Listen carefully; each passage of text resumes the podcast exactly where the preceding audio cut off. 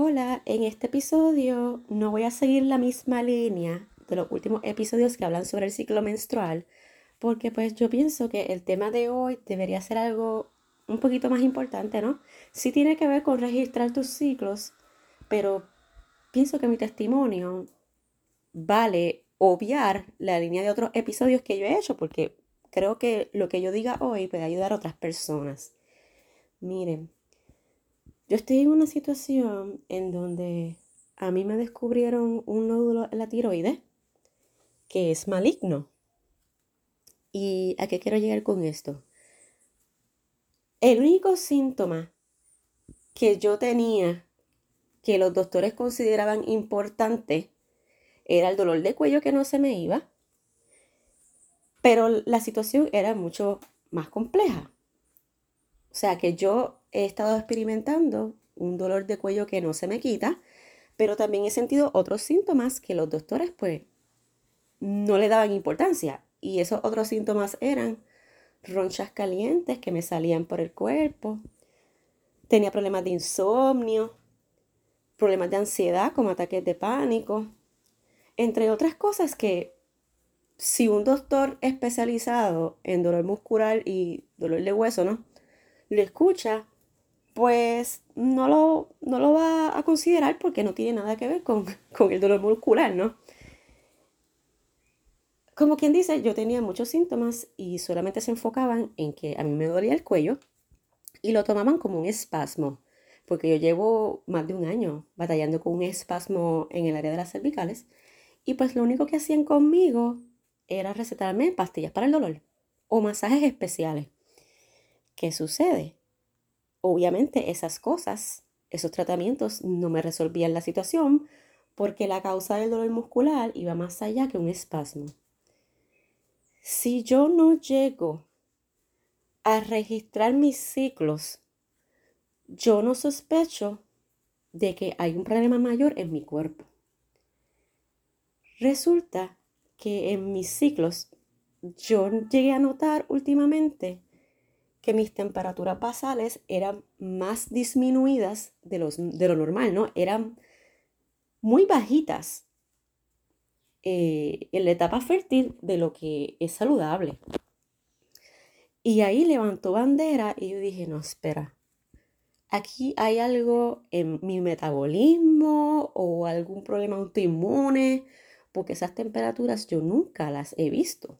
Eran temperaturas de 96 grados Fahrenheit justo al despertarme y temperaturas así no son normales, son demasiado bajas.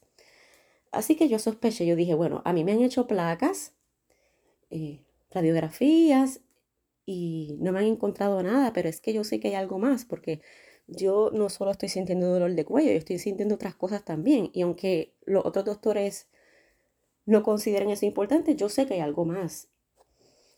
Gracias a una compañera, a, a una muchacha que quiero mucho, eh, como que me dio con, con pedir una orden para que me dejaran hacerme un MRI, porque eso es lo único que no me han hecho.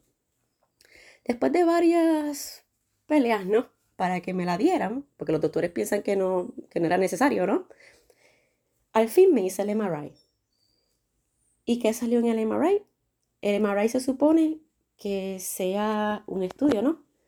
Para saber si hay problemas de nervios, si hay problemas en la columna vertebral, por lo menos en el área del cuello, ¿no? Cuando tú, tienes dolor de cuello, pues eso es lo que observan, ¿no? A veces hay un problema en estructuras. Y yo salí que todo estaba bien, mi columna está saludable, no hay ningún nervio obstruido. Pero ¿qué más salió? Pues sin querer, el tecnólogo encontró una masa extraña y la masa extraña se veía por el cuello. Dependiendo de eso, pues eh, me llevaron a hacerme un sonograma, ¿no? Para poder identificar mejor esto, porque eso se supone que no esté ahí. Y en el sonograma salió que sí, que tenía una masa, un nódulo, ¿no? En el área de la tiroides.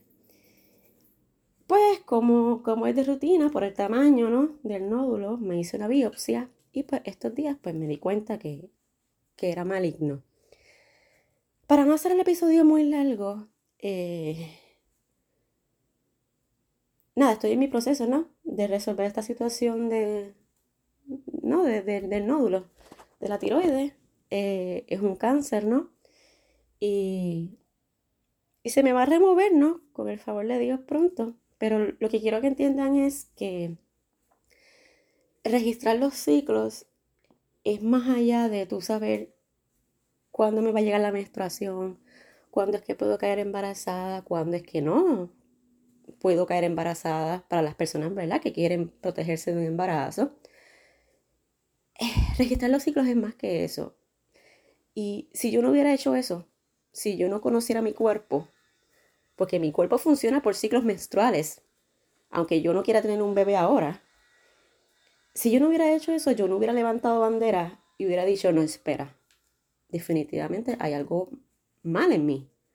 No es solo un espasmo, es algo más allá. Y yo sé que esto no es común hablarlo por ahí porque no es la medicina tradicional que practican, pero en otros países sí se hace. Y yo quiero llevar esta ciencia aquí en Puerto Rico o a los otros países ¿no? que no lo practican para que lo tomen en serio porque esto les puede salvar la vida. Espero que esto les sirva de mucha ayuda.